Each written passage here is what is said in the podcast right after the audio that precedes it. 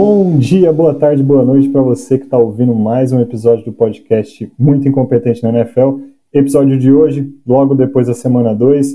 Tiago, semana 2 ainda muito começo da temporada, ainda come... continuando com o tema do episódio de semana passada, ainda tem muitos torcedores calma, muito time que a gente ainda não sabe o que é verdade, muito time sendo beneficiado ou prejudicado pelo calendário de início de temporada. Então a ideia hoje é a gente ir abordando um pouco dessa liga, assim, um pouco desse desenho inicial da liga nas primeiras duas semanas e com um foco né, muito específico para entender se precisa ter algum desses times estão com nenhuma vitória, né, zero vitórias, duas derrotas depois de duas semanas, se alguém precisa logo já acionar aquele botão de pânico e também falar quão feliz dá para de fato estar tá, se você está com duas vitórias e zero derrotas no seu time. Então, essa é a ideia do episódio de hoje. A gente até fez um, um episódio mais ou menos assim na, na, temporada passada. Não sei se você lembra, um episódio lá na meiuca do, do ano, que a gente falou sobre os times de verdade, os times de mentira na época, mas a gente já estava um pouco mais avançado na, na temporada. Acho que a ideia hoje é seguir um pouco desse tema, né? Se eu tô com duas vitórias, significa que eu sou um contender de fato. Se eu tô com duas derrotas, significa que eu tô na briga pelo Caleb Williams ou qual que é, qual que é a verdade, verdade aqui? Dentro da NFL depois de duas semanas. Então, o que, que você acha assim desse, desse início de temporada, dessas primeiras duas semanas, antes aqui um pouco da gente realmente falar sobre os times? É, a gente tem o dobro de informação para descobrir as coisas, né? A gente continua descobrindo uh, o estado real de cada um desses times, né? Mas a gente tem o dobro de informação agora, né? Então, acho que a semana 2 é o momento que você usa para olhar para a opinião que você tinha na semana 1 um e ou validar aquela opinião ou falar, putz, acho que não era bem assim e começar a comparar, né? Eu acho que contra quem você jogou afeta muito no, no, no número, né? Então esse 2-0 de alguns times é mentiroso, de alguns times é totalmente verdade e vice-versa. Então vai ser bom a gente olhar um por um e, e descobrir é, quem é, é, quem é que está realmente competindo, quem não está, qual que é a verdade desse, desse, desse recorde, né?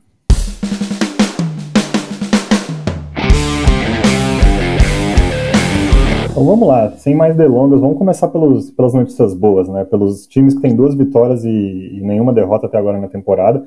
É um grupo de nove equipes, tá? Então, e, e ele é um grupo que está muito dominado pela NFC. Tem só dois times da AFC. Eu acho que isso diz muito sobre a, a, discrepância entre as divisões, né? Uhum. Na AFC você só tem Dolphins e Ravens, os únicos dois times que não perderam nessa temporada ainda. E na NFC você vai ter Cowboys, Eagles e Commanders mantendo a tendência de ser uma divisão fortíssima. Você tem também o San Francisco 49ers e Falcons, Saints e Buccaneers. Então você tem duas divisões ali com três times com duas vitórias e, e nenhuma derrota é, também dentro da NFC. Né? Então divisões ali que já estão começando super parelhas aí com todo mundo vencendo todos os jogos. Quer começar por onde, assim? Eu, vamos começar pela EFC, que eu acho que é o, o negócio um pouco mais é, disputado aí nesse início de temporada. A gente tem só dois times. E vamos começar pelo Miami Dolphins. Eu acho que o Miami Dolphins é um time super interessante. A gente falou bastante sobre o jogo deles contra, contra o Chargers na semana 1.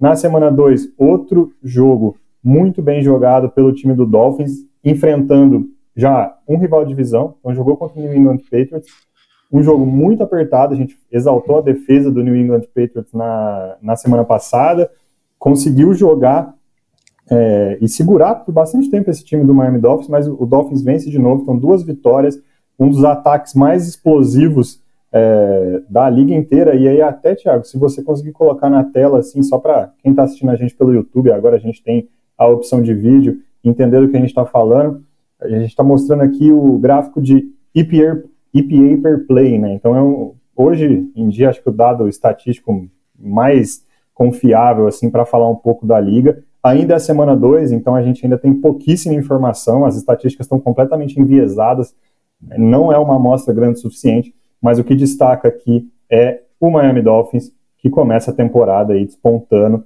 como um, o melhor ataque da liga. Então é o ataque que mais acrescenta pontos esperados dentre todos os times da liga. A defesa, um pouco abaixo da média, mas tanto faz. Se você é torcedor de Miami, esse ataque está colocando o time aí com duas vitórias, zero derrotas contra dois adversários fortíssimos da AFC, tanto o Chargers quanto o, quanto o Patriots. É, o, o Dolphins é, começou com um schedule não tão fácil, ganhou os dois jogos. É, se eu te disser que o Dolphins é o melhor time da AFC, você vai achar ruim? Eu acho que não. É, eu acho que nenhum time da AFC jogou mais bola que, que, que, o, que o Dolphins. Eu acho que. Eu, eu, fa eu, falei semana passada que não tinha nenhum quarterback que tinha jogado mais bola que o Tua na semana 1. São duas semanas já de, de, de é, agora e ele continua sendo provavelmente o melhor quarterback da liga. Não, eu não vejo nenhum quarterback que jogou melhor nos dois primeiros jogos. Então, assim. É, mesma ressalva que a gente tinha feito eh, na semana passada, a gente não sabe quanto saudável ele vai ficar, quanto tempo ele vai durar, mas eu acho o Dolphins absolutamente legítimo.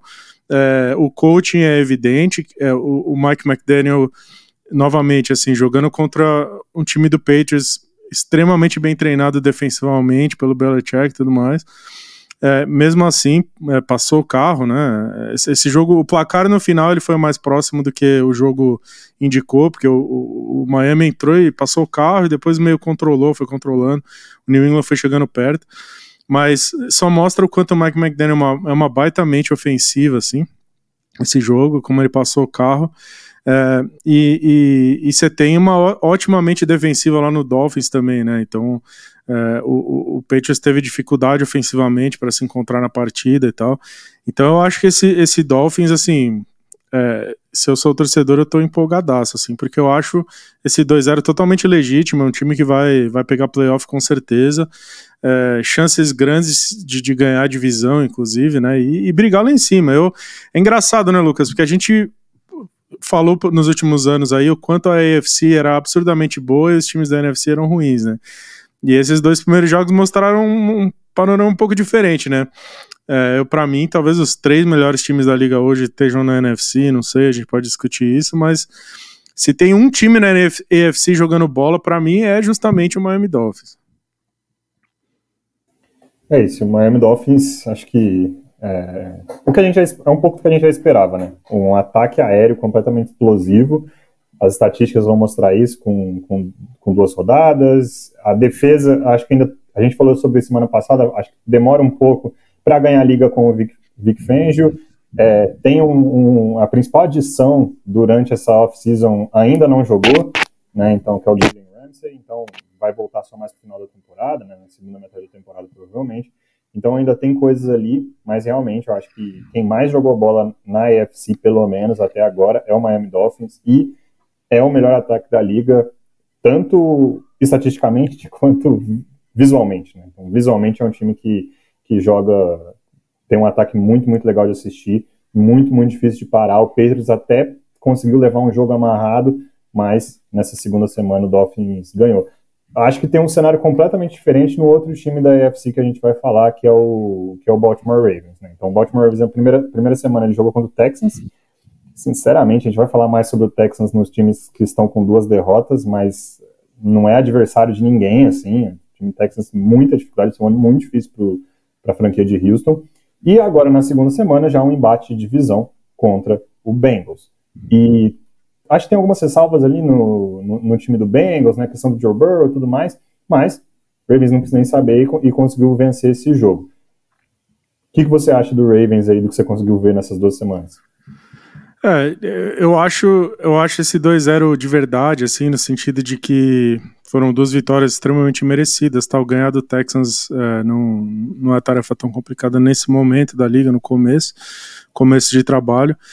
Mas essa vitória em cima do, do Bengals eu acho que é, é, porque o Ravens entrou totalmente desfalcado, né? A secundária totalmente desfalcada e tal, perdeu o running back. O time entrou baleado em campo. E eu acho que destoou muito, assim. Eu acho que o, o Ravens entrou com um game plan muito bem feito e executou esse game plan do começo ao fim do jogo e o, e o, e o, e o Bengals não, não, não achou resposta para nada do que eles estavam fazendo, assim. E, e, eu acho que o Bengals foi mais ou menos o contrário, né? A gente vai falar deles depois. Mas para mim, assim, é Ravens sendo Ravens, né? Quebrando meio time, né? Todo mundo machuca entra lá o reserva, do segundo reserva, terceiro reserva, não faz diferença nenhuma, os caras executam, tem plano de jogo, todo, todo jogo muito bem feito, os caras entram, executam em campo. É, o Lamar jogou muito bem. É, o Lamar bem é muito legal para a liga e tal. É, é, o Zay Flowers é um wide receiver que, vai ser muito divertido de assistir. A gente falou dele no, no episódio de draft de, de wide receivers. É, eu acho que esse Ravens é, é, é, o Ravens tradicional, assim, né? E, e, eu acho que esse ano, se mantiver saudável o core principal de talento deles, eu acho que eles. O Ravens é um time que, para mim, todo jogo que eles entram, eles competem contra qualquer um. Mesmo, mesmo jogo que você descreditar, eles falam: ah, não, esse jogo não vai ter como, eles vão, vão apanhar e tal. É, o Ravens vai sempre entrar e vai ter chance em todo jogo que eles jogarem, porque é um time extremamente bem treinado. Então, é, o Ravens eu acho que tem chance, porque todo ano tem chance. É, é cascudo, é time cascudo, é, bem treinado e tal. Então, eu acho. Eu acho que esse time é um dos bons times da liga, com certeza. É, vou ficar surpreso se esse time não pegar playoff. E, e, e, vamos ver o que vai acontecer. Acho que o Lamar, o Lamar saudável, ele te dá chance. O Lamar ele faz certas coisas no campo que só o Lamar sabe fazer. É, não, é, ele, ele, é um jogador muito único, assim, é impressionante. Assim, ele, ele, ele se vira em certos momentos de um jeito que ninguém conseguiria fazer. Ele vai, se vira, acha uma jogada lá. Então o time é muito difícil de jogar contra também, né? Um time muito bem treinado, então eu acho o Ravens é, legítimo também. Esse 2-0 não quer dizer muita coisa, né? Dificilmente eles vão estar, sei lá, 4-5-0, 6-0 daqui a algumas semanas, mas não faz diferença. É, esse 2-0 não é enganoso no sentido que esse é um, um ótimo time, entendeu? É, eu acho que a parte mais importante é o que você, que você falou agora, que é independente de contra quem jogar, em que momento jogar, com quem que está em campo, o Ravens sempre dá trabalho. Eu acho que tem, tem dois times na NFC que isso é sempre verdade, que é o Ravens e o Steelers. E os dois estão na mesma divisão ainda por cima. É, que são dois times que, cara, independente da situação, se tá com o quarterback, tá sem, se o time é bom, se o time é ruim, o, o coaching staff coloca o time para encrencar todos os jogos que eles jogam e nessas eles abocanham umas vitórias, assim, eu acho que é, o Ravens para mim é isso, assim, independente do que estiver acontecendo, ele vai abocanhar umas, umas vitórias, ele vai dificultar para uma galera, e se tiver com o Lamar Jackson, com um time um pouco mais inteiro, se pegar alguém meio baleado, ele vai ganhar, ele vai empilhando vitórias. Eu só acho que é muito importante, Thiago, esse começo 2-0 para o Ravens, pensando na divisão. É, porque é uma divisão que a gente viu ano passado, provavelmente esse ano vai ser a mesma história, vai ser no detalhe. É uma divisão que é sempre no detalhe, assim, já faz anos que é no detalhe. Então, você começar 2-0, você começar na frente de todo mundo, te dá um respiro, te dá, te, te, dá um pouco mais de tranquilidade, sendo que uma dessas vitórias é em cima de um rival de divisão, é em cima do que provavelmente é o principal rival da divisão, que é o Bengals.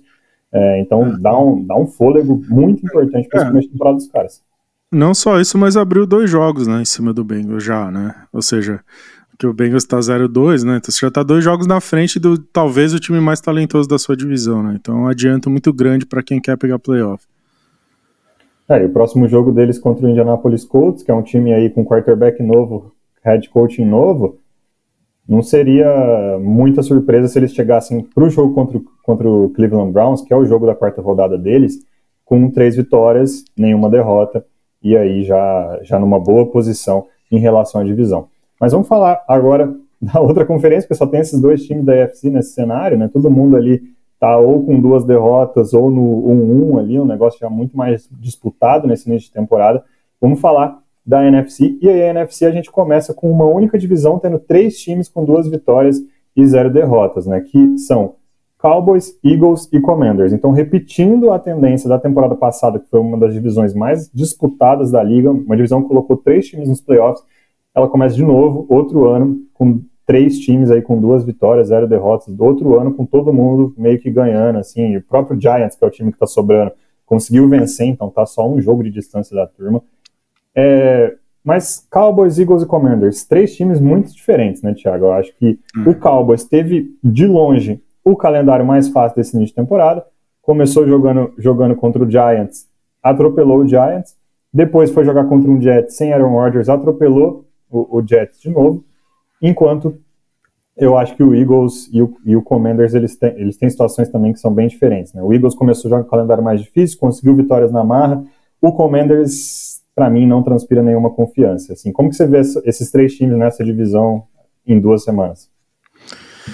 É, eu, a minha análise do Eagles é muito parecida com o que a gente falou na semana passada. É, o Eagles ele vai brigar de novo lá em cima, ele vai ganhar a maioria dos seus jogos, ele vai terminar com o recorde extremamente positivo, um dos melhores recordes da, da liga. Independente da divisão ser forte desse jeito, eles provavelmente vão trocar jogos, né? Talvez ganhe em casa, perde fora tal. Mas o Eagles é um time muito forte no papel. É, é, um time bem treinado, mas é um time muito forte no papel. Tem muito talento nos, em todas as fases da bola, né? Então, acho que a secundária piorou significativamente do ano passado para esse, em termos de talento. Mas a linha defensiva continua extremamente forte, linha ofensiva extremamente forte também é, jogo corrido funcionando, assim, incrivelmente, né? A gente viu o Eagles, é, o Eagles se comprometeu com a, com a corrida no, no, no, no é, teve um certo momento do jogo que se, é, na, na quinta-feira que se comprometeu com a corrida e, e aí a linha ofensiva abrindo né, avenidas para o running back correr é o que eles fazem, né? Ganhar a trincheira, dominar a trincheira, eles dominam as duas trincheiras o jogo todo. É, tem muito talento. O Jalen Hurts é muito talentoso, tem wide receivers extremamente talentosos, Tyrande talentoso, tem, tem, de tudo, assim. É um, é um roster muito, muito recheado. É, todo draft parece que eles trazem mais talento elite, continuam injetando mais e mais e mais, é um troço surreal, assim. Então eu vejo o Eagles extremamente forte, mas eu ainda continuo meio ressabiado. Para mim, não é o time do ano passado, sabe? Tem certos times que são meio mágicos, assim. Eu acho que no passado tinha um lance, assim, sobre esse Eagles que era, que era meio. Tudo estava funcionando, assim. eu não acho que eles vão ter o mesmo tipo de temporada. Não quer dizer que eles não têm chance de chegar no Super Bowl de novo, mas eu, eu não vejo eles tão fortes quanto ano passado, porque eu acho que saíram uns caras bem chave, assim, do, do, do, do roster. É, o Cowboys é a, é melhor defesa da liga até agora. É, não, não, importa contra quem jogou. É, eu acho que uma defesa jogando no nível que está jogando, o nível de pressão que eles colocam, a quantidade de pressão que eles colocam no quarterback adversário é, é tão grande que, que é, acho que você vai me dizer que você não acredita no, no, no ataque, no Dak Prescott e tal. Eu acho que o Dak Prescott nunca vai ganhar o Super Bowl ele sozinho, mas eu acho que ele certamente não vai atrapalhar essa defesa, assim. Se a defesa jogar a bola que tá jogando, assim, até o final, acho que a gente viu muitas vezes na NFL defesas carregarem o time e aí o ataque é, não atrapalhar. É, eu vejo que esses Cowboys tem tudo, assim. Se você me falasse que o Cowboys ganhou o Super Bowl no fim do ano, eu não ia achar estranho. Eu só não confio tanto no, no coaching staff. É, realmente não confio, então acho que isso te faz pagar um, uma certa hora. E, e eu vejo eu vejo que esse Cowboys vai, no fim das contas, vai virar uma briga de foice entre Eagles, Cowboys e 49ers para ver quem, quem termina de pé para pro Super Bowl. Assim. E, e, eu não sei se esse time vai ter punch para de repente ganhar de dois, desses dois, ou, ou, ou que seja um deles, dependendo do, do, do recorde final que eles terminarem, né? Então eu vejo esse Cowboys como legítimo, sim. Eu acho, eu para mim, se eu, na, na imprensa americana fazem muito um lance que chama é, Power Rankings, né? Que eles ranqueiam os times do mais forte pro mais fraco. Eu não fiz o meu Power Rankings, mas se eu fizesse, o Cowboys era top 3, assim. Então, te dizer que não é verdadeiro esse 2-0 seria seria estranho, assim. Eu, eu acho totalmente legítimo esse 2-0, porque eu realmente acho um dos, um dos três melhores times da liga, ou mais, mais confiáveis nesse momento, assim, pelo que tá jogando. E o Commanders é o time que não deveria estar tá nessa lista, não é? O time não é bom no geral. É, a defesa é muito boa, o ataque não, não vejo tão, tão bem assim. Eu não gosto do, do coaching staff. É, eu, eu, quarterback não dá para saber ainda, mas o Commanders eu acho que é muito mais circunstancial dos adversários que enfrentou do que qualquer outra coisa. É, é mentiroso eles estarem lá brigando em cima na divisão.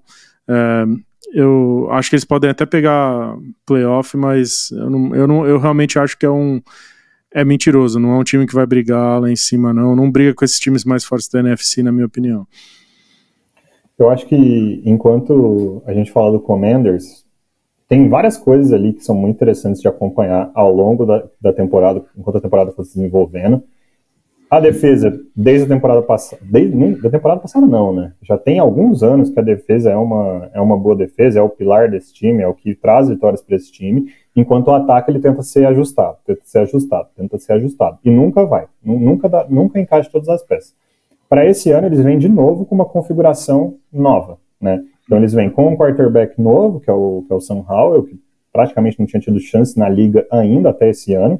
Então, colocam o ataque na mão dele e com um coordenador ofensivo que, que é muito interessante, vai ser muito interessante acompanhar a temporada inteira o trabalho do Bienemy como coordenador ofensivo. Eu estava assistindo o jogo deles contra o Broncos esse, esse final de semana e tem vários momentos do jogo que eu fiquei, caramba, é, é esse o ataque? É, acho que o Bienemy é meio mentira, assim. Hum. E, de repente, chegou um certo momento do jogo que o ataque começou a rodar melhor e, e eu fiquei surpreso pelo Bienemy, assim. Falei, pô, não, peraí, acho que agora eu tô achando que ele é legítimo. Então, hum. a gente vai precisar assistir a temporada inteira para entender onde essas duas figuras aí do ataque, o Sam Howell e o Bienemy, se encaixam entre legítimo, falso, ou meio termo, medíocre, Kirk Cousins, né, o esquadrão ali, Kirk Cousins de, de futebol americano, é, para entender onde que, o que é de fato esse ataque do, do Washington, assim. Mas, nesse meio tempo, cara, se eles pegam times igual eles pegaram até agora na temporada, que são times que não, não jogam bem, se você não jogar bem contra o Commanders, ele vai arrancar uma vitória de você. Se você for um time meia boca, ele vai arrancar uma vitória na marra de você. Ele tem o suficiente para fazer isso. Eu acho que se jogasse hoje, se esses times dessa mesma divisão se enfrentassem hoje, Eagles e Cowboys seriam um jogão, Eagles e Commanders ou Cowboys e Commanders seriam atropelos. Essa é a visão que eu tenho deles nesse, nesse, nesse momento da temporada. Né? Apenas duas semanas, mas o histórico que a gente tem deles ano passado, as movimentações do off-season, acho que esse é meio que o, o, o, power ranking dessa divisão. Assim. Acho que o Commanders é muito mais fraco que todo mundo, Eagles e Cowboys conseguem disputar. Para o Cowboys, eu vou manter o que eu falei na semana passada. Né? Então, para mim, eu, eu só vou começar a tirar alguma conclusão desse time quando eles enfrentarem algum adversário relevante, assim, porque é, eu acho que o Giants o Giants demora, a gente vai falar melhor, é, a gente não vai, não vai falar hoje sobre o Giants, né, porque o Giants é um time que está com uma vitória e uma derrota, então não vai ser o foco do episódio de hoje, mas o Giants demorou seis quartos para conseguir se encontrar, demorou ali 90 minutos para se encontrar. Quando ele se encontrou, foi foi mágico. Mas, cara, uhum. eles, eles, chegaram na temporada 90 minutos atrasado, assim, né? um jogo e meio de atraso. É, uhum. e, e, e, o Jets sem. O, Jets com o Zach Wilson, enfim, eu nem vou perder meu tempo. Quer dizer, eu vou ter que perder meu tempo mais tarde, nesse mesmo episódio. Uhum. Mas, enfim, não é um negócio que vale muito a pena de falar. Semana que vem eles pegam o Arizona Cardinals.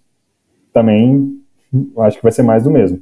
Semana 4, já tô até anotado aqui na agenda, 5h25 da tarde no horário de Brasil, no horário de Brasília aqui, ou que é de 1 de outubro, 5h25 da tarde, Cowboys e Patriots. Aqui sim, acho que a gente vai ter o primeiro cheiro, provavelmente, do que é o, o ataque do Dallas Cowboys, que vai ser o primeiro momento na temporada que eles vão enfrentar uma defesa legítima e um time legítimo, apesar de ser um, um, dos times que a gente vai falar ali, que está com duas derrotas na temporada. Mas eu tenho muitas dúvidas ali entre Eagles e Cowboys, qual é o time mais forte dessa divisão, nesse momento da temporada. A única certeza que eu tenho é que o Commanders não, não consegue brigar com esses dois times dentro da própria divisão, mas, mesma coisa que eu falei do Ravens, numa divisão desse formato, com, com, com um monte de time forte, você começa o ano com duas vitórias e nenhuma derrota, você já começa a se colocar numa posição de que você vai o ano inteiro brigar e sonhar com esses playoffs, e sonhar com uma das vagas de wildcard do, do, do playoffs. Então, para o Commanders é ótimo, para o Eagles e para o Cowboys é dentro do que a gente esperava nesse começo de temporada, e provavelmente de novo esse ano essa divisão aí vai ficar tentando colocar três, talvez até os quatro times no, nos playoffs, igual a gente viu na temporada passada. Um time aqui que tá 2-0, que tá numa divisão ali sozinha dentro da NFC, que mais ninguém tá nessa situação, é o São Francisco 49ers. Cara, um dos times aí mais redondos da liga também, né? Eu acho que se tem um Miami Dolphins jogando super bem na AFC, redondinho, tem também o 49ers na, na, NFC, super redondo nas duas fases do jogo, é, sem muita dificuldade até agora na, na, na, temporada, né? Ninguém, acho que o time não, não, não, sofreu tanto assim, dentro do esperado esse início de duas vitórias e zero derrotas. Olha, o que eu falei do Power Rankings, se eu fizesse meu Power Rankings, o 49ers seria o primeiro, número um. Para mim é o time mais forte da liga. É, você vai se lembrar que ano passado a gente toda semana a gente falava do Eagles, eu falava, puta, tem alguma coisa sobre esse time do Eagles que é meio especial, assim, os caras estão num ano meio especial. É, a gente dizia coisas do tipo, eu não consigo achar nenhum defeito, é tudo é, é, é perfeito, tudo encaixado, é, não tem defeito nenhum, não tem buraco a ser explorado e tal. E eu acho que esse, eu, a bola da vez desse ano nessa conversa é o 49ers. Eu acho que é difícil você apontar um, um, problema assim, você achar um buraco a ser explorado. Eu acho que tanto ofensivamente, defensivamente, trincheira, tudo assim. É, tem muito talento, mas muito talento mesmo. Eu acho que o Brock Purdy é o quarterback que eles precisavam para rodar esse ataque, onde tem sempre alguém livre, tem sempre um playmaker livre. Tem muito, muito, muito, muito talento, tanto em trincheira quanto em skill position.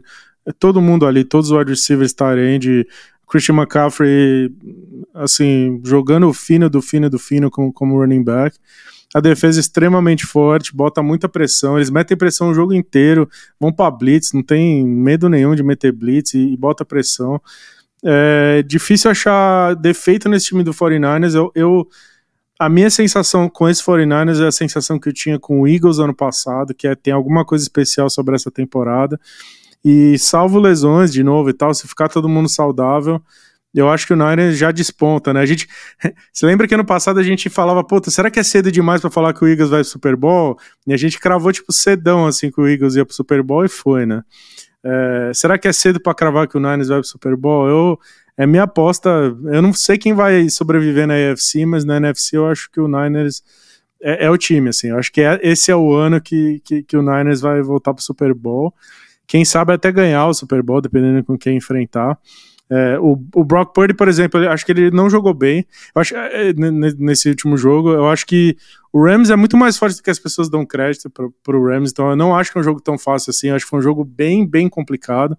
É, jogo de divisão, o Rams fez um jogaço, o McVeigh de novo matou a pau né, no coaching, assim, fez um jogaço e, e o Niners, então acho que essa vitória do Niners é significativa e, e o Brock Purdy começou mal, ele deixou várias jogadas no campo, assim, ele perdeu várias oportunidades de, de, de fazer umas jogadas e, e, ao mesmo tempo chegou uma hora ele engrenou, ele, ele se acertou no jogo e ele levou o time para a vitória. Eu acho que tem uma coisa bastante especial sobre esse time do 49ers. Eu, eu me aposta cedo assim de, de, de ir para o Super Bowl e é mais legítimo do que qualquer, qualquer outro 2-0 esse do Niners, na minha opinião. É um time muito redondinho, igual você falou, né? Em todas as fases do jogo, assim, seja ataque aéreo, ataque terrestre, defesa contra corrida, defesa em jogo aéreo, é, muito, muito redondo, um elenco fortíssimo. Ano passado demorou muito para engrenar, né? O começo, começo do ano do 49 na temporada passada foi lento, de repente engrenou, vencia, vencia, vencia, não chegou no Super Bowl. Cara, no detalhe, assim, é. num jogo que o Brock Purdy machucou, então, num é. jogo que, vamos, só lembrando, né, quando eles chegam nos playoffs com o Brock Purdy, o Brock Purdy era o terceiro quarterback do time. É. Eles já tinham perdido o Trey Lance, que ia começar a temporada como titular, e tinham perdido o Jimmy Garoppolo, que, que era o, o número dois. Então eles chegaram na, na, na final de conferência ali no, nos playoffs, na reta final da temporada, super fortes, com o terceiro quarterback, e não ganharam porque o terceiro quarterback machucou também. Então, esse ano, eu acho que, salvo lesões, Thiago, é, eu tô contigo, assim, é, é muito difícil ver um time nesse momento da temporada que pode ganhar do, do time de São Francisco se esse time chegar inteiro, inteiro nos playoffs. Assim, óbvio que a gente ainda tem muito para ver de algumas forças aí da, da divisão, né, da, da, da conferência, Cowboys, Eagles, como a gente acabou de comentar, o próprio Los Angeles Rams. Eu acho que o Rams é um time que a gente não vai focar hoje, mas é um time que eu acho que tem muito viés do que ele foi ano passado. E a, e a gente ainda não entendeu que esse ano vai ser muito diferente do que foi ano passado, que o uhum. Stafford está novo, que o cara de alguma forma rejuvenesceu, que uhum. o McVay está com tesão de novo, e uhum. que aquele time que parecia não ter talento nenhum já conseguiu se reajustar. Então ele faz um uhum. jogo muito difícil pro, pra, pro, contra aí São Francisco, mas São Francisco está muito redondo. O Fernandes muito, muito redondo, acaba vencendo esse, esse jogo. É. Então, você vê, você vê o Niners o ano passado foi forte, chegou na reta final fortíssimo, mas você acabou de descrever um time que começou a temporada passada sem identidade nenhuma e foi trocando de quarterback e tudo mais até achar o cara que assumiu lá e, tem, e é, é ele, não é, e tal, tal, tal.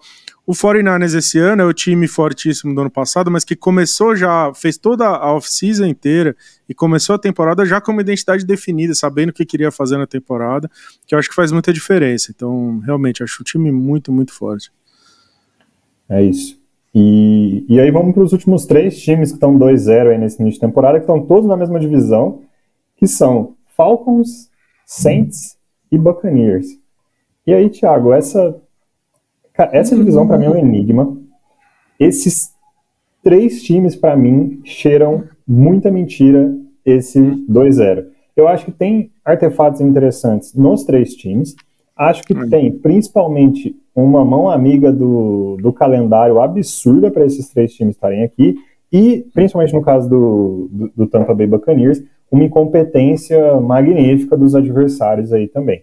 É, algum desses três times, para você, tem chances reais, assim, de, de ganhar a conferência?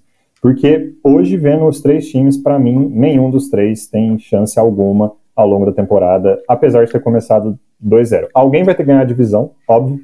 Alguém vence todas as divisões. Ano passado, o Tampa Bay venceu porque ninguém quis vencer, né? Então acabou indo para os playoffs. Então alguém vai ganhar essa divisão, vai para os playoffs. Mas para mim é mais uma vez uma divisão que o time que for para os playoffs vai ser massacrado por um wild card, tipo, ou o Cowboys ou o Eagles vai ser o wild card.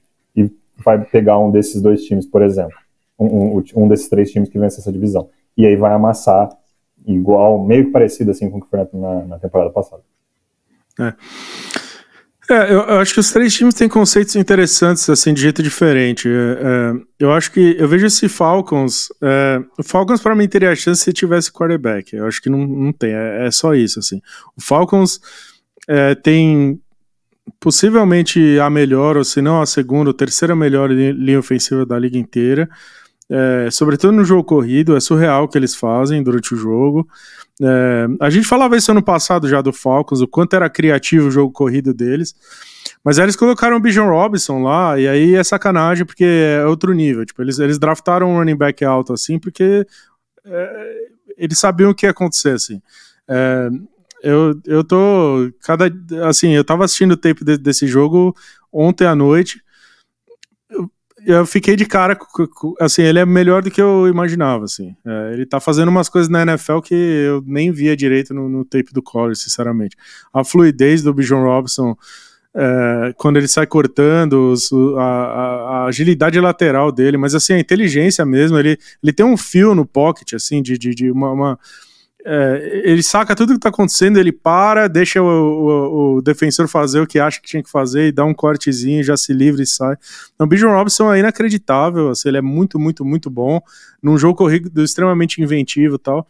Mas falta quarterback. Eu acho que eles, eles teriam um time. Se, se eles tivessem um quarterback realmente bom, acho que eles tinham um time para brigar, sim. Porque eu acho que. É, então acho que essa é a temporada do Falcons de chegar no final dessa temporada pensando, cara, só me falta um quarterback e aí eu, eu posso brigar pelo Super Bowl e daí eles vão ter que se virar de, de, de conseguir. Mas eu, eu, eu, não acredito que é possível ganhar. Eles não têm um time tão bom assim a ponto de ganhar sem quarterback. Eu acho que eles perigam ter o pior quarterback story da liga, né? Assim, tem, tem, o Jets deu azar, né, esse ano, e aí o Jetão é, é o que é, mas assim, é, o, o, Falcons não tá tão longe assim, não. É, o, o Saints eu acho que tem um roster extremamente equilibrado. Eles têm, eles têm, eles têm bons valores em quase todos os lugares espalhados pelo roster deles. Então, não é surpresa que eles ganhem jogos assim, né? E, e, e com a combinação certa de adversários eles saem 2-0. É, eu acho que é um time que vai ser chato. O, o Saints, é, você não me faça assistir jogo dos caras, porque eu não, eu não aguento, assim, é, é, é se te, existe um time que é montado para fazer o jogo contra qualquer adversário ser chato pra burra, é esse Saints, assim, todo jogo, todo jogo é chato, é amarrado, os caras, é a filosofia de jogo, eu acho, do, do, do Dennis Allen é, vamos amarrar esse jogo aqui e tal, porque é impressionante, assim, jogo amarradaço, mas assim, a verdade é que eles foram injetando talento lá por um bom tempo, é, então tem, tem é, e, e, e, eu acho que o Derek Carr, no fim das contas, por exemplo, ele é, ele é bom o suficiente para levar o time de alguma forma, assim. Mas não, não tá no patamar do, do, do Eagles, do 49ers que a gente falou. Então eu acho que esse 2-0 é, é, é, bastante circunstancial.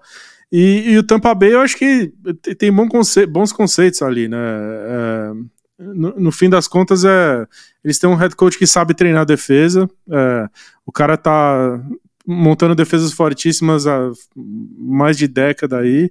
E, é isso que ele tá fazendo, tá jogando defesa, uma defesa fortíssima para a corrida, com muita, muito efetiva contra a corrida. É uma defesa forte, um ataque que roda, assim, um ataque que tem, tem talento. Todo mundo descreditou os caras por, cara, por causa do Baker Mayfield, mas o Baker não é, tipo, o pior quarterback da liga. Se colocasse o Baker em Atlanta, por exemplo, dá, dá uma bela melhorada, entendeu? Um cara que é. Ele foi first overall, não, não, é, talvez eu não, de, não devesse ter sido, mas a verdade é que um pouco de talento o cara tem. E, e você tem armas lá muito boas. O, o Mike Evans é, vai ser Hall of Famer um dia e tal, jogou muita bola na semana 2 e tal. É, então, assim, não é que é um time horroroso que, que deu sorte nem nada, é um time forte, vai. vai assim, o time dá, dá pra disputar. Eu acho que esse é um caso muito definido daquela que todo mundo falou que ia ser o pior time da liga, blá blá blá quando as pessoas acham que sabem prever o que vai acontecer na liga, e daí você chega na realidade não é bem assim, é totalmente diferente do que as pessoas esperavam. Eu acho que esse é um time muito melhor do que as pessoas esperavam que ele, que ele ia ser, mas uh, talvez te dizer que eu acho que é, talvez pior do que os outros dois, de certa forma, ao mesmo tempo, assim, porque. É, ou talvez seja um pouco melhor que o que, que Atlanta, não sei. Acho, acho que todos esses times têm pontos fortes e fracos nenhum dos três times é completo o suficiente para realmente competir quando for jogar contra times de calibre mais alto, assim. Mas são, são times que vão. Eh, ninguém vai querer enfrentar nenhum desses três, assim. Não, são três times que você. Se você pudesse escolher adversários, você passaria longe desses três. São times chatíssimos de enfrentar, entendeu? É, eu acho que o Tampa Bay, para mim, Thiago, ele é um negócio, assim, uma avaliação errada de onde o time terminou a temporada passada e como que ele, que ele se movimentou no off-season. Porque assistindo esses dois jogos, e tudo bem, eles pegaram dois times. O jogo contra o Vikings, a gente comentou na semana passada um pouco. Cara, o Vikings está brigando forte esse ano para ser um dos times mais incompetentes, né, para fazer jus ao, ao nome do podcast. É muita incompetência. E o Bears é provavelmente o time mais incompetente da, da liga agora. E esses foram os dois adversários de Tampa Bay. Tampa Bay não tinha nada a ver com isso, foi lá e ganhou. No que pese ele ter enfrentado esses dois times, eu assistindo o jogo, eu falei assim, pô, eu acho que eu mesmo tava com uma avaliação errada do ataque desse time. Porque é o que você falou, o Baker, ele é um cara porra louca? É. Ele é um cara que ele é meio pago para o time não ser tão ruim, mas sem aquela esperança dele realmente ser um time bom. Acho que ninguém na liga hoje acredita que o Baker Mayfield vai levar seu time para uma, uma corrida no Super Bowl, uma corrida nos playoffs, chegar no Super Bowl e tal. Então ele é meio que pago é, para ser ruim, assim. Ele ganha uma grana, mas é um pay to suck, né? Que, que eu vi alguns, algumas pessoas nos Estados Unidos falando. É, só que ele tem talento. Ele, ele, ele é talentoso de algumas formas. E se você olha para aquele ataque, principalmente você trouxe o Mike Evans, mas não é só o Mike Evans, tem talento lá. E quando você olha para a defesa, isso está até é, sendo justificado na, nas estatísticas, o EPA per play aqui contra a corrida é um dos melhores da liga. É um dos melhores da liga. E isso sempre foi verdade em, em Tampa Bay. Sabe, lembra dois, dois três anos atrás que, que a gente estava todo mundo falando sobre o Vita Vea e como ele era uma pedra que nenhum ataque conseguia correr em cima? Cara, isso continua sendo verdade lá. Então, uhum. essa dinâmica, assim, eu acho que essa avaliação errada que muita gente tem faz com que o Tampa Bay surpreenda nesse início de temporada. Eu acho que no final das contas, o Baker Mayfield ele é um cara que mais entrega jogos para o adversário do que te vence jogos. E para mim esse vai ser o problema que o Tampa Bay vai enfrentar já já. Então, uhum. eu acho que tem essa visão. O Saints é o time é, é um time medíocre, assim. Eu acho que ele fica no, na meiuca ali, tanto no, no ataque, seja jogo aéreo, seja jogo terrestre, tanto na defesa. A defesa tem um pouco mais de, de, de talento, assim, então a, a, defesa que tem jogado bem até contra contra dropbacks, né? então contra o jogo aéreo ela tem ido bem, não tem ido bem contra o jogo corrido, então ela, mas ela é uma defesa que tem um pouco mais de, de tem um pouco de talento, ela pode ali ajudar o time, só que eu acho que no geral ele vai ser um time super mediano aí que vai correr esse ano para ter uma campanha parecida com o que eles tiveram na temporada passada. Que é aquela campanha ali de oito vitórias ou oito derrotas, meio que na meiuca lá. Agora, o Falcons, é o que você falou, muito bem. O Falcons, se a gente for olhar até estatisticamente, é exatamente esse o ponto. Um dos melhores ataques corridos da liga e na metade inferior no ataque aéreo. E se você vai ver o jogo, você vê isso. O Desmond Reader, ele é um cara que contribui, até que contribui, né, significativamente ali pro ataque terrestre também. Então, além das peças, Bijan, o Algar, a linha ofensiva, todas essas peças também tem o Reader, ele também é um cara que contribui no jogo terrestre, só que, cara, o jogo aéreo é uma tristeza. Então, uma hora isso vai, isso vai é, essa conta vai chegar, né, essa conta vai ser cobrada, só que enquanto isso, o Atlanta Falcons vai, vai ganhando os jogos.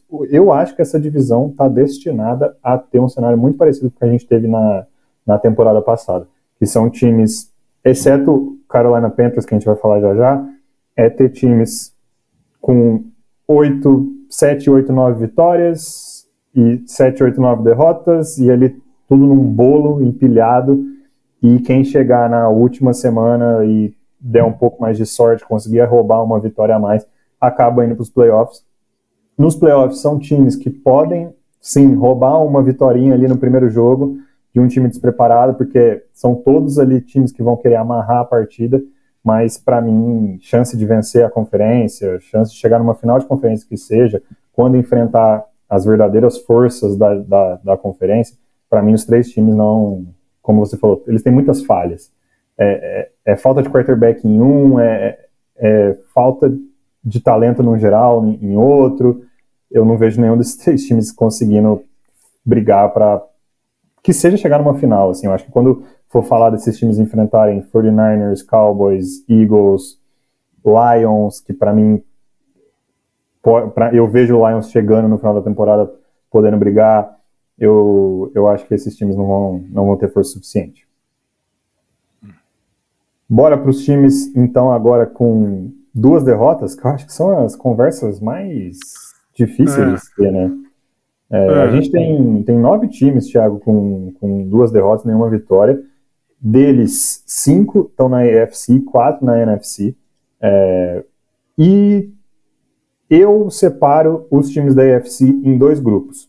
Os que estão aqui por azar de schedule, de lesão, de que seja, que estão aqui porque, cara, aconteceu, mas não vai ficar aqui a temporada inteira, vão brigar por outras coisas, tá?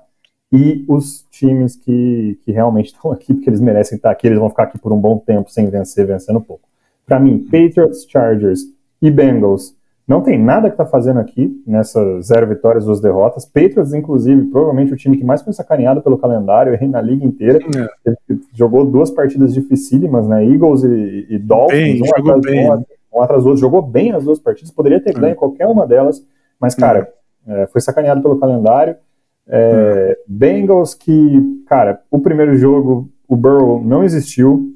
O segundo jogo ele até deu uma demorada para engrenar, então acabou perdendo para um, um, time fortíssimo do, do, Baltimore Ravens. O Chargers talvez seja o mais frustrante de estar tá aqui. Acho que era o que a gente mais esperava, alguma coisa.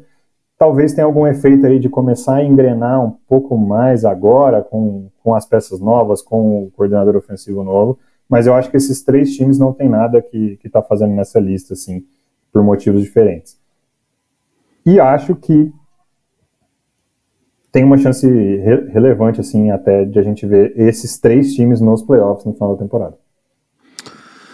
É, eu, eu, eu não descarto esse, esse, essas zero vitórias desses times aí como algo totalmente uma miragem, assim, tão, tão grande, porque eu acho que é, eu acho que o Patriots foi, foi sacaneado pelo schedule mesmo, porque é um time que jogou muito bem, né? Se tivesse pego dois adversários mais ou menos da liga, perigava estar tá 2-0, né? Mas pegou que um, um, certamente o começo de, de, de, de, de temporada mais ingrato de, da liga inteira, né? Sacanagem.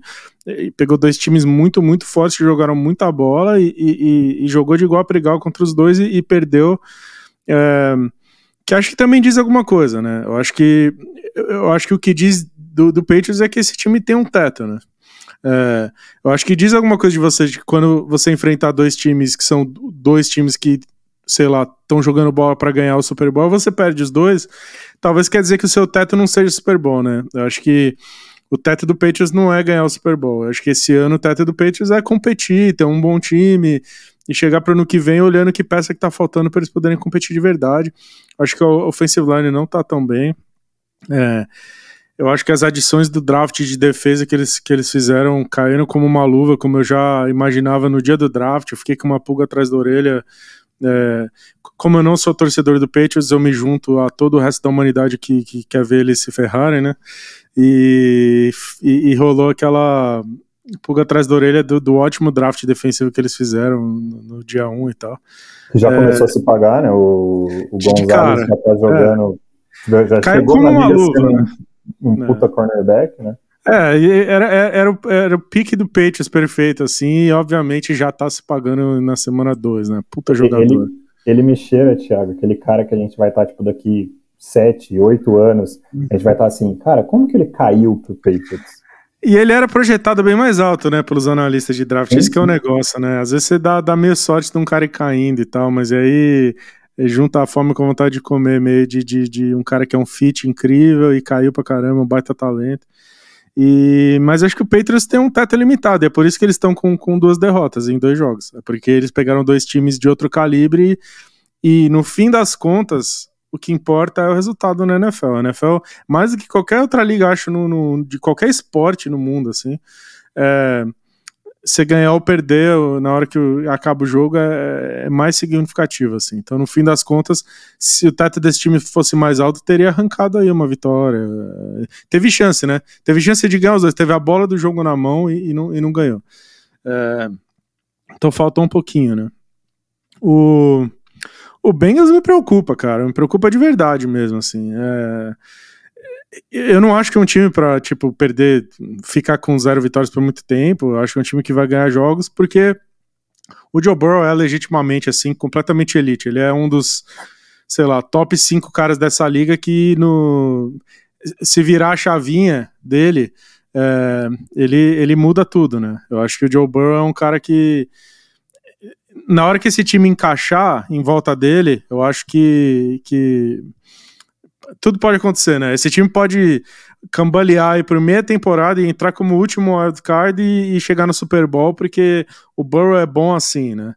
Mas me preocupa, me preocupa porque eu acho que é, eu acho que o primeiro jogo, eu, eu, eu, eu, vou te dar o benefício da dúvida de descartar o primeiro jogo por causa da, da concussão lá do, do Burrow. Agora, eu penso que esse segundo jogo faltou game plan, assim. Tudo que eu falei do, do, do, do, Ravens, de que os caras tinham um game plan ótimo, que eles executaram muito bem. Eu não entendi o gameplay do Ravens muito bem, achei, do, do Bengals, achei um game plan confuso, ninguém executou nada. É, eu acho que time por time podia ter, ter ganhado do, do, do Ravens e, e, eu achei enfim, achei uma certa dominância do, do Ravens que não totalmente baleado, desfalcado e tal. É, o Chargers foi um pouco ingrato, né? Porque pegar Miami, por exemplo, que para mim é o melhor time da AFC, então não perder para Miami eu não acho tão, tão, tão preocupante, né? E o Titans é um time chato demais de jogar contra, mas o Chargers, a gente terminou a temporada passada dizendo, cara, esse, esse, head coach não, não vai, com ele não vai, tem que trocar. Eles não trocaram, mantiveram, e eu acho que é, eu, tava, eu tava falando com meus amigos lá do Chargers lá, os caras estão. Eles que são que acreditam pra caramba que estavam comprando o Steeler, essa semana foi o famoso. Acabou a paciência lá, acabou a paz lá, puxando o muro e tal, porque os caras já estão falando e quem que é o próximo head coach, blá blá blá. Os caras estão até num overreaction meio pesado, assim, porque é cedo demais, mas eu suspeito que eles vão. É, jogar como nunca e perder como sempre, porque é, eu vi lá uma estatística, é o primeiro time na história a fazer 50 pontos, não ter nenhum turnover e perder os dois jogos. É, ou seja, é, é fazer força para perder um pouco, sabe? Tipo, tem muito talento lá para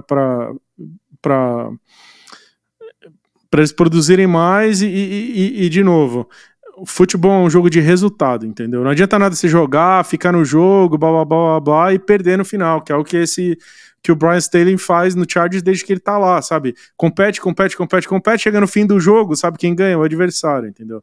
playoff foi assim. Ele ficou putaço lá que falaram do jogo do Jaguars. O, repórter na, na entrevista pós-jogo mencionou o jogo do Jaguars. Ele ficou puto lá, mas tem por que ficar puto. Jogo ganho, foi lá, achou um jeito de perder. Então esse Chargers tem uma vocação muito grande assim para não fechar os jogos, sabe?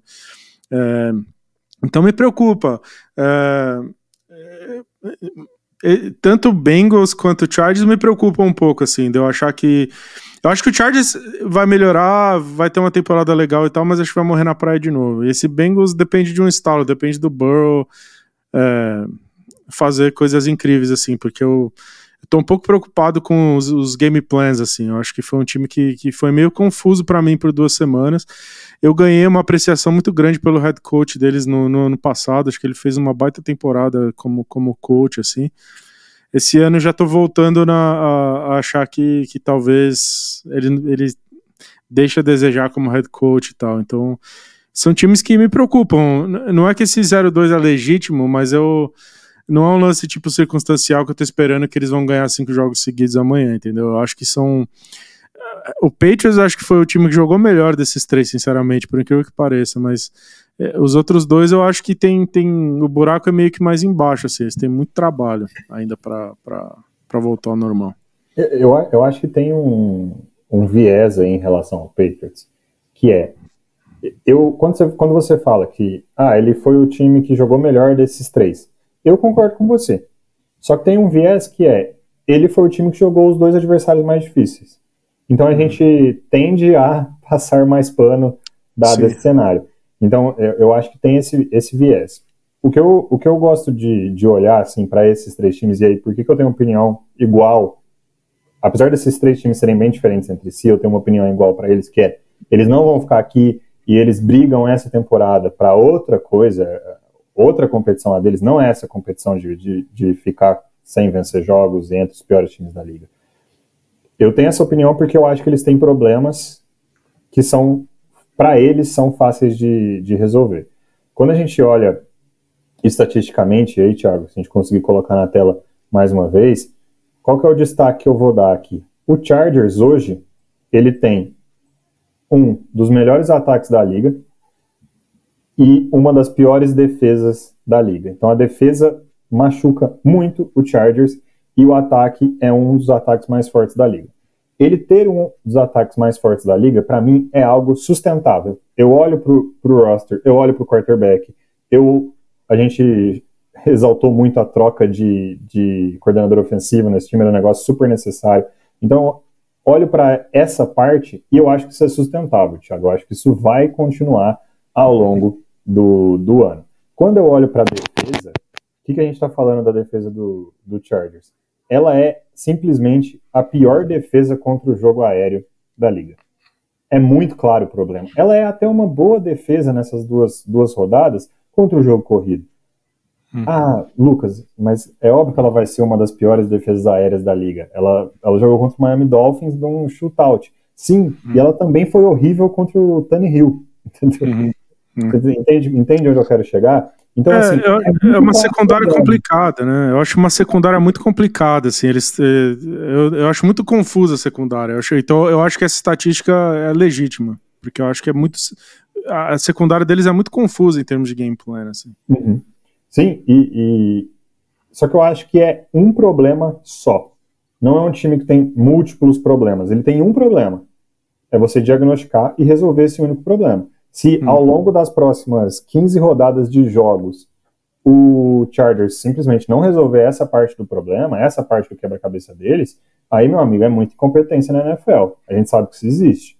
Então, isso, esse é meu ponto positivo assim, em relação ao Chargers. É, é um ataque que eu acho que é sustentável, ele vai continuar sendo, para mim, salvo lesões, igual a gente teve no passado, né? No passado chegou uma hora que não tinha para quem o Justin Herbert lançar a bola. Salvo um negócio desse, vai ser um ataque que vai, ao longo da temporada inteira, ser um dos melhores ataques da liga. Eu acho que isso, é, isso é sustentável. E aí tem um problema para resolver. É fácil resolver esse problema? Nem sempre. Na NFL, tudo, todo problema que você tem na NFL ele é difícil e ele é exposto. Sempre, os times sempre vão expor seus problemas na NFL.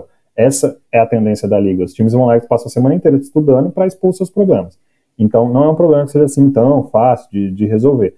Mas eu acho que ele está muito afunilado, é um problema muito simples.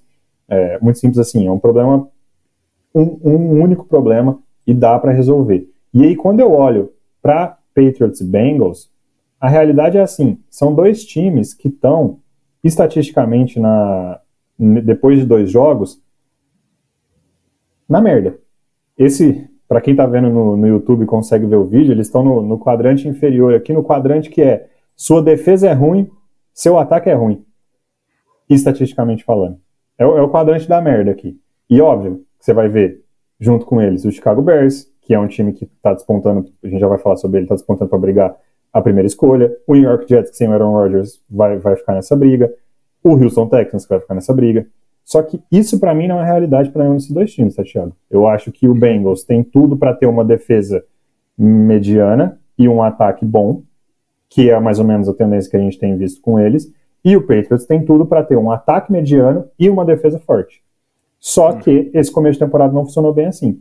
Então eu acho que eles vão lentamente ir se posicionando mais para a meiuca e de, né, na meiuca desse quadro, na meiuca dessa estatística, o Patriot sendo puxado pela sua defesa quando ele parar de enfrentar os melhores ataques da liga e o Bengals sendo puxado pelo seu ataque quando esse ataque começar a rodar. Igual você falou, gameplay confuso. Primeiro jogo, sem quarterback praticamente. Segundo jogo, gameplay confuso. E aí, o que a gente falou no, na primeira metade do, do, episódio. Você não joga com gameplay confuso contra o Baltimore Ravens e acha que você vai sair vitorioso. Você não vai. O staff é muito bom. O time sempre briga do Baltimore Ravens, né? Então, eu acho que tem um pouco dessa, desse fator. Para mim, a expectativa é que eles lentamente vão, vão melhorando aí, cada um impulsionado por uma dessas duas coisas. Então, para mim, esses três times não ficariam aqui brigando. Agora, a mesma coisa não é verdade para os outros dois times da UFC, tá, Thiago? Porque aqui, quando a gente vai falar de Texans e Broncos, aí sim, para mim, o 0-2 é legítimo. O Texans eu nem sei se vale muito a pena a gente discutir ele por muito tempo aqui, tá, Thiago? Acho que você concorda comigo, né? É um time que falta talento, é um time que tá muito cru, e é um time ainda, cara, é, começou a temporada, jogou esse final de semana contra o Colts com cinco jogadores de linha ofensiva, ou seja, uma linha ofensiva inteira machucada.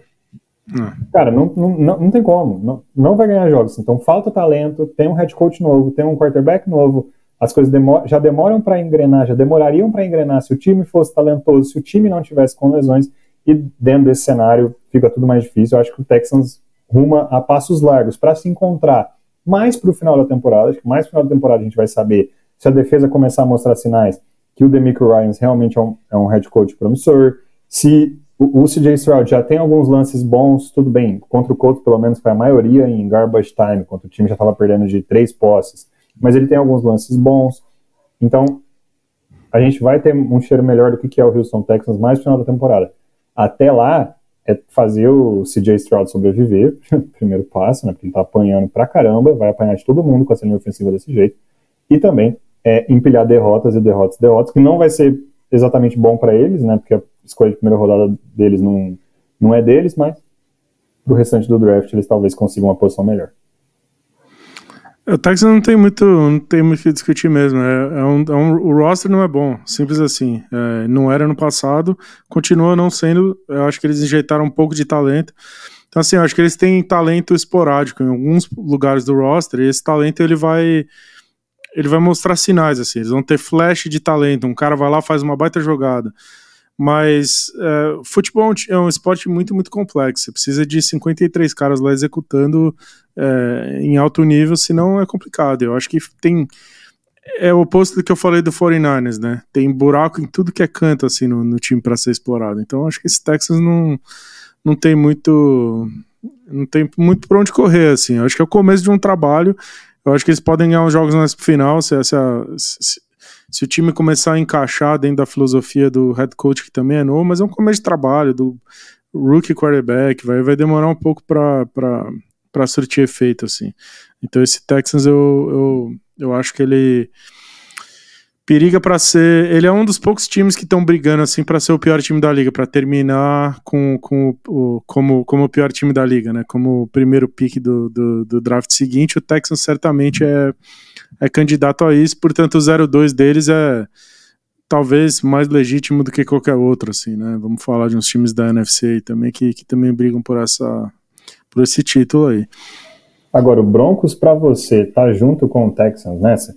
O que, eu, o que eu vejo do Broncos, a gente falou um pouco na semana 1, é, é aquela, essa mentalidade, Sean Payton, enfim, eu, eu desprezo é. bastante, apesar de eu achar que ele é um gênio, é. eu desprezo bastante. De novo, contra o Commanders, eles tiveram de novo as suas é. questões ali de, é. de serem sujos dentro de campo. Para mim, é um dos times, assim, depois de duas rodadas da NFL, não é um dos piores times da liga. Não é um dos times menos talentosos da liga. Mas com certeza é o time mais burro da NFL hoje. Por isso tá vendo isso. É, indisciplinado, né? Indisciplina total, esse lance, né? A mesma coisa que eu tinha falado semana passada, de novo. Um time que é sujo. Os times do, São Pe do Champeito sempre assim, é sujo. É, é um, para mim é um lance meio antiquado de, de querer mostrar lá uma, uma, uma, força, uma fisicalidade e tal, e comete faltas idiotas. É, esse Broncos, por duas semanas, para mim, ele, ele fez força para perder os jogos e perdeu, entendeu? O adversário teve um, um pouquinho mais de punch para ir lá e roubar o jogo no final. É, eu, não, eu não tenho certeza se o Sean Payton quer o Russell Wilson rodando o ataque dele. Esse é o negócio. Eu acho que tem um lance de vaidade rolando ali, talvez, que, que eu acho que ele decidiu que ele não quer o Russell Wilson e, portanto. Eu, eu não sei, eu acho que tem um lance emblemático nesse jogo que é, que é o seguinte, assim, o, o Broncos se esforçou para perder esse jogo demais, assim, é, tinha chance, ia lá, fazia cagada, saía de, de, de posição. Mas aí rolou um lance emblemático que é o, o, o Broncos teve a bola na mão para tentar fazer um último drive para empatar o jogo. E, e fez um drive horrível, mas aí teve a coisa ridícula de conseguir converter um Hail Mary, que é uma coisa louca, né? E, e, e, não é nem que converteu com mérito, porque é um dos Hail Marys mais feios que eu já vi, assim. Na verdade, é uma entregada gigantesca do Commanders. É, a bola pinga, pinga, pinga, pinga cai no colo de alguém. É aquele Agora, Hail Mary também que o, o, defensive back é burro, né? Tipo, só joga é, a bola pro chão. Não, o cara tenta ficar com é, ela e dá merda. É uma entregada gigantesca do, do, do Commanders ali. Então o Broncos, num milagre louco, assim, converte um Hail Mary que não merecia ter. A bola nem chegar na endzone não chega no passe do Russell Wilson. É, que é o que você espera numa Hail Mary para ela dar certo, né?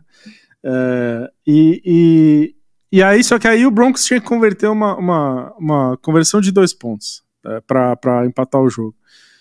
E aqui eu acho que é emblemático, porque quando, quando você está nessa situação, hein, você precisa converter uma, uma, uma, uma conversão de dois pontos para.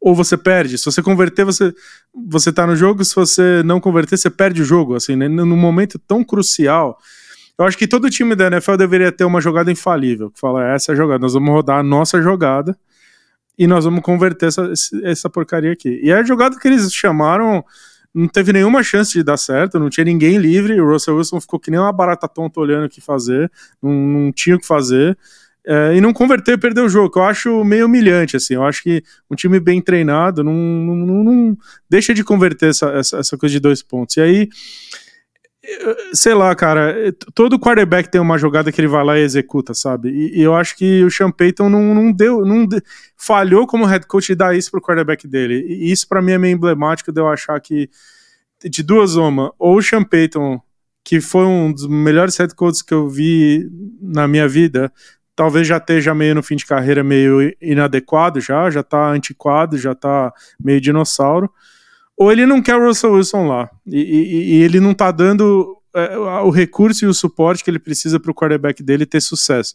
Ele tá meio, de certa forma, deixando o Russell Wilson dar tiro no próprio pé lá para daqui a um ano ele ter desculpa para mandar o cara embora e pegar o cara dele, sabe? Então, esse Broncos, é, ele, ele, não tá na, na mesma na mesma do Texans, porque tem muito mais talento em todos os lugares do roster. Então, assim, tem como esse time ganhar muitos jogos se, se, se as coisas engrenarem. Mas eu acho que tem. Quando o head coach e o quarterback não estão na mesma página, eu acho difícil de um time realmente competir. O Broncos, para mim, ele tem uma espiral negativa dentro do time que não é tão simples de tirar, assim. Então ele fica. É meio que isso que você falou, assim, sabe? Tipo, parece que você entra em campo, tipo, porra, já tá dando merda. Faz anos, vai ser mais um ano merda e tal. Então é um time, assim, que, que parece que nada funciona. Contrário do que a gente falou do 49 assim, parece ter uma mística de que, de que tá tudo no lugar pra dar certo. O, o Broncos, pra, pra mim, é o contrário. Parece ter uma mística que tá tudo pronto pra dar errado. Então, eu, eu acho que tem isso, assim, tem um feeling, assim, eu sento para assistir o Broncos e eu tenho um feeling negativo, assim, Ai, lá vamos nós. Se eu fosse torcedor do Broncos, o que eu não sou, é, eu, eu não sei se o torcedor do Broncos também tem essa mística, assim, esse feeling que eu tenho, mas eu vejo, eu assisto jogos dele com, nenhuma, nenhuma esperança, assim. E realmente, esse final de jogo contra, contra o Commanders foi uma coisa horrorosa, assim, um jogo horrível, é, de, de, assistir o final, assim, o final foi muito, muito feio, muito, muito zoado, assim.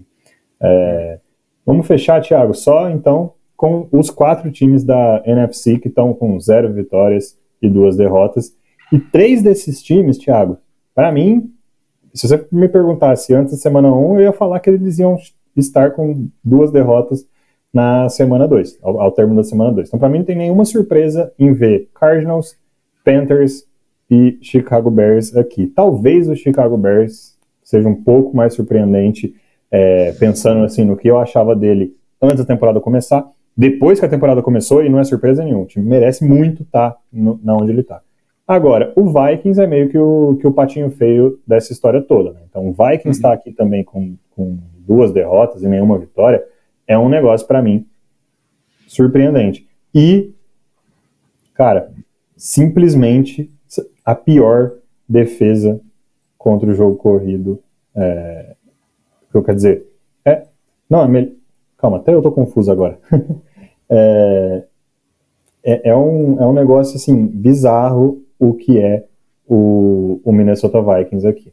Então, é, pior, é, pior ataque terrestre. Pior, pior, ataque terrestre da liga, isso. Da liga. Pior, pior ataque terrestre da liga. Eles é foram pior, a pior defesa terrestre ano passado, né? Você, até eu corria contra, contra o Vikings. Mas e, é, é, e continua não sendo, não sendo muito bom, né? Eles continuam não sendo exatamente um, uma defesa terrestre lá muito boa, mas de fato a experiência do ataque terrestre simplesmente não tem funcionado nada, assim, tem dado só tiro no pé é, do, do, Minnesota Vikings. Assim, isso para mim é surpreendente. Assim, eu acho que isso é um pouco, né, Thiago? Escolhas da off-season, né? Então, é, traçaram um plano na off-season que não, tá, não se pagou nas primeiras duas temporadas, na questão do jogo, do jogo terrestre. Muita incompetência para perder a semana 1. E, enfim, fica nessa situação aí que eu acho que. Não, eu não acho que vai perdurar por muito tempo, tá? Eu acho que é um time que não vai ficar nesse cenário a temporada inteira. Na verdade, é um time que eu acho que tem talento suficiente para até para chegar nos playoffs, mesmo com esse começo ruim. Mas, cara, é muito, muito frustrante esse começo do Minnesota. É, o que eu acho desse Vikings é o seguinte: o Vikings fez uma temporada surpreendentemente boa no passado.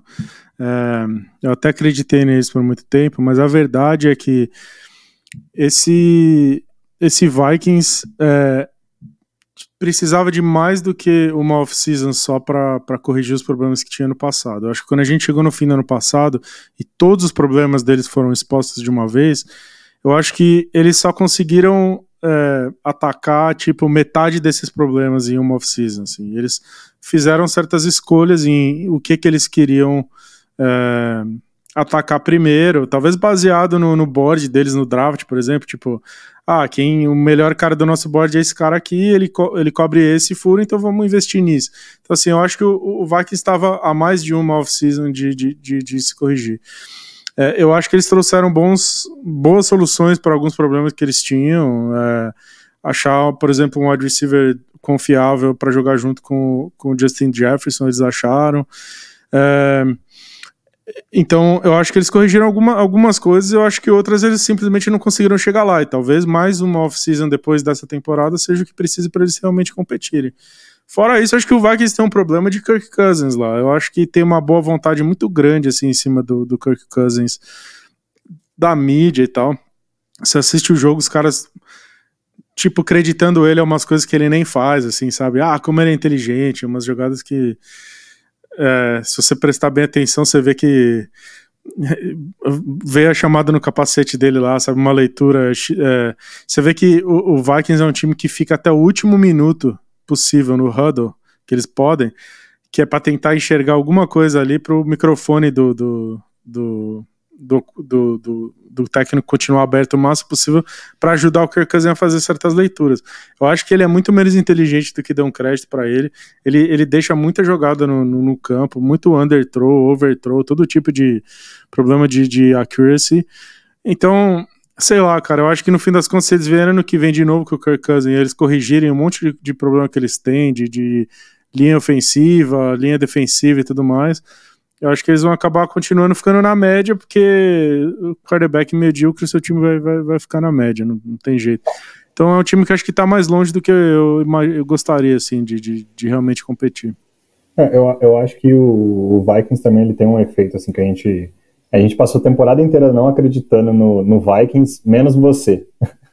Isso, isso, foi engraçado a temporada passada, né? A gente ficou a temporada inteira metendo pau no Vikings e, e você, você confiava chegou nos playoffs, igual você falou, o time foi super exposto. A principal deficiência do time era essa defesa contra o jogo corrido. É um negócio que assistindo dois jogos dessa temporada parece que ainda tá lá, então, cara, é, vai ser muito complicado, porque assim, a, a liga inteira sabe, é, e se você não fizer nada a respeito, a liga inteira vai, vai explorar isso, isso em cima de você. Só que eu acho que teve, tem uma questão assim que, que é para mim o, o grande X da questão em, em cima do Minnesota Vikings, que é na temporada passada eles foram muito além, eles ganharam muito mais jogos na temporada regular do que eles deveriam ter ganhado estatisticamente. E estatisticamente era um time med medíocre, um time mediano, bem, bem no meio da liga, e o recorde foi muito, muito bom. E todos os jogos apertados, é, aqueles jogos cara ou coroa, todas as vezes deu vantagem para o Minnesota Vikings. Então a tendência, a expectativa é que esse time regresse esse ano, que não vai se repetir, assim, é muito improvável que se repita o que aconteceu no passado. E ele vai ser provavelmente mais mediano do que um ótimo time igual eles foram na, na temporada passada. Agora, 0-2, tudo bem que um dos jogos foi contra o Eagles, mas assim, não é muito para estar tá aqui. Esse é pior ataque terrestre da liga, não sei se deveria estar tá aqui. Então é um pouco preocupante. Eu acho que o fator Kirk Cousins, igual, igual você falou, ele existe. A gente aqui isso aqui sempre foi unanimidade, né? Então ninguém aqui, ninguém nesse, nesse podcast pelo menos acredita no Kirk Cousins. É, então, acho que tem esse fator aí. Vamos ver. Eu espero que o Vikings melhore. Eu acho que tem talento suficiente para beliscar até um, uma vaga no wild card. Para mim, não é o time mais forte da, da, própria divisão. Inclusive, é uma divisão que começa com um time aí surpreendendo positivamente, que é o Green Bay Packers. Acho que jogando melhor do que eu esperava particularmente. Então, conseguindo usar melhor o talento que tem no time do que o Minnesota Vikings está usando. Então acho que vai ter uma disputa ali. Para mim, a maior força dessa divisão é o Lions, mas eu vejo o Vikings saindo um pouco daqui. Agora, os outros três, Thiago, para mim é o top 3 aí, suck for Caleb Williams da liga e vai ser assim agora o ano inteiro. Assim. Eu acho que principalmente quando a gente fala de Panthers e Cardinals. O Panthers não vai né, perder por causa do Caleb Williams, eu acho. Eles têm fé no Bryce Young. Eles têm alguns problemas sérios com o Bryce Young. não sei se você viu a notícia que saiu que é, o Frank Wright não pode chamar um quarterback sneak porque o Bryce Young não é grande o suficiente para fazer essa jogada, sendo que na mesma liga, na mesma conferência, você tem o Philadelphia Eagles que qualquer terceira para pouco, terceira para uma jarda, quarta para uma jarda, é quarterback sneak e, e, e pau, e, e, é isso. Então, assim, como é que você não, não ter essa jogada no playbook por causa do seu quarterback é, é muito negativo, mas eles vão com esse quarterback, esse quarterback mostrou seus flashes, ainda é o segundo jogo na carreira dele, mas é um time que falta, acho que no geral, muito talento, o coaching staff ainda se adaptando para manejar essas peças que ele tem, então acho que é um time que tem tudo para perder vários e vários jogos aí, e o Cardinals, enfim, o Cardinals para mim, o fato deles terem disputado, sequer disputado o jogo contra o Giants com o Josh Dobbs como quarterback, para mim já é um, um milagre, assim, mas é um time também que eu acho que vem forte para o 0-2. Só o Chicago Bears, Thiago, que, cara, para mim ainda tem muita incompetência. No momento que a gente está gravando esse episódio, no dia de hoje, o coordenador defensivo pediu as contas, cheio de histórias meio macabras, assim, em cima do coordenador defensivo. Negócio muito estranho, clima muito ruim em Chicago. Acho que o time até desponta para ter o primeiro head coach, o primeiro coaching staff demitido aí, talvez até no meio da temporada, se continuar do jeito que tá. Enquanto isso, eles vão estragando cada vez mais o, o Justin Fields. É, jogo rápido nesses três, porque são três times ruins mesmo. O, o Chicago Bears, para mim, é o time mais mal treinado da liga, talvez. Talvez não, tenho certeza. É o time mais mal treinado. Como eu falei semana passada, o Matt Eberflus não deveria ter virado head coach. O Ryan Pauls, GM deles, também não deveria ter virado GM. É, eu só rezo para que eles caiam, porque eles adquiriram uma cacetada de picks de outros times para serem usados no futuro. E se derem para esses caras aí usarem, vai ser uma temeridade muito grande. É, é, eles, eu acho que eles já estragaram o Justin Fields, acho que não tem mais como voltar atrás. Acho que tem um pouco de talento nesse roster que não foram nem eles que trouxeram direito. É, é, um time muito, muito mal treinado. Não entendo o ataque, a defesa, chamadas horríveis. É, esse time vai. vai eu, não, eu não acho sei lá, não me estranho nada se eles perderem todos os jogos da temporada. Se continuar do jeito que tá, vão, vão perder de todo mundo, porque a NFL não, não, O fato de você ter um pouquinho de talento aqui ou ali não adianta nada, cara. Se não tiver um game plan, executar e tal, você vai perder de, de todo mundo. Inclusive desses outros dois times que você botou no mesmo saco, porque. O Arizona Cardinals não é que vai ganhar muito jogo, não, mas é um time que tá jogando bem. No fim das. A defesa. Puta, tá jogando.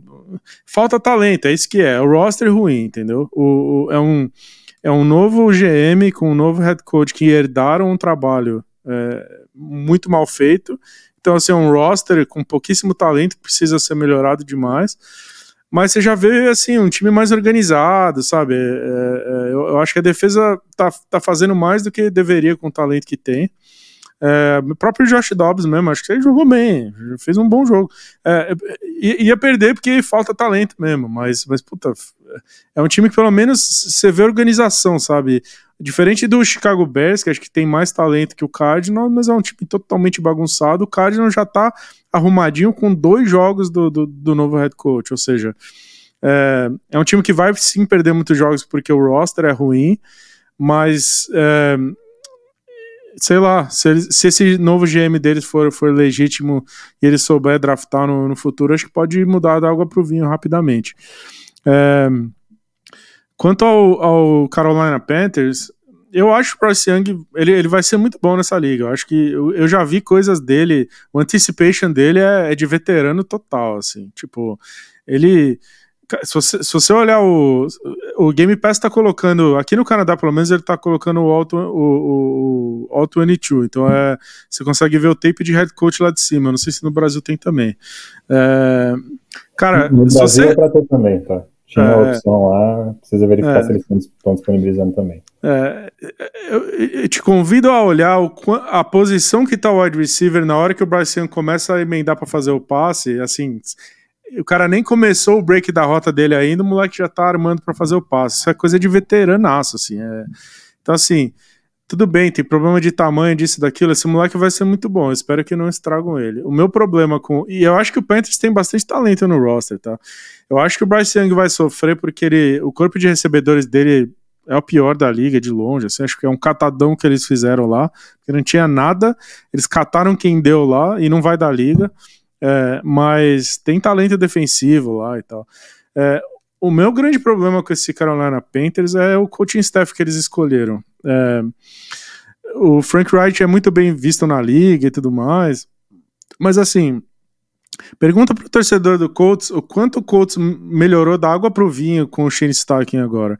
É, era, um, era um time com um ataque totalmente ultrapassado, antiquado, que não andava, e agora você olha e fala, puta, um ataque moderno rodando com chamadas e design run e o caramba, sabe, um da, da água pro vinho, sabe? Então o Carolina Panthers trazer o cara que era, sabe, que era, era essa água do água pro vinho do Colts, por exemplo, eu acho um pouco a mesma coisa que eu falei do, do Sean Payton, tudo bem, o Frank Wright é muito bem visto na liga e tal.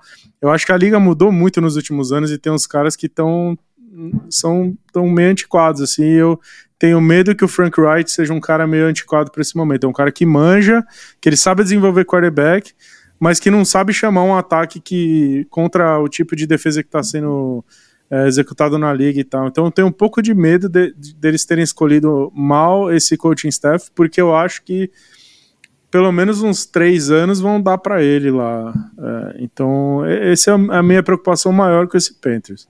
Para mim, o Frank Wright ele é um enigma, tá, Thiago? Porque ele, usando a mesma metáfora que você usou, ele já foi o vinho é. e agora ele é a água. Pois é, e, pois é. E, e, e, eu não sei, tipo assim, qual é o próximo passo? Qual é o Frank Wright de verdade? É, é o vinho ou é, a, ou é a água? Porque, assim... Pois é. Ele, o cenário, o cenário mais positivo que tem. O Frank Wright é o, é o vinho, é um bom coordenador ofensivo, é uma, uma baita mente ofensiva, ele consegue treinar, ele consegue mostrar o trabalho que ele mostrou no, come, no final da carreira dele no, no, Eagles, né, como coordenador ofensivo, começo da carreira dele como head coach no Colts, que era um negócio que empolgava, e, e ele é isso, e defensivamente eles conseguiram pegar um, um coordenador que estava sendo entrevistado para head coach e acabou sendo virando o coordenador defensivo deles. Então, assim, esse é o melhor cenário. Pô, a gente tem um puto coordenador defensivo, o nosso, a nossa mente ofensiva, head coach, é, é é dar tempo, é injetar mais talento, esse time vai brigar. Então tem esse cenário. Só que, cara, se for o contrário, é, é, é o que você falou. O front office vai dar dois, três anos para tentar descobrir essa resposta. Então, se for hum. o contrário, vão ser dois, três anos jogados no lixo.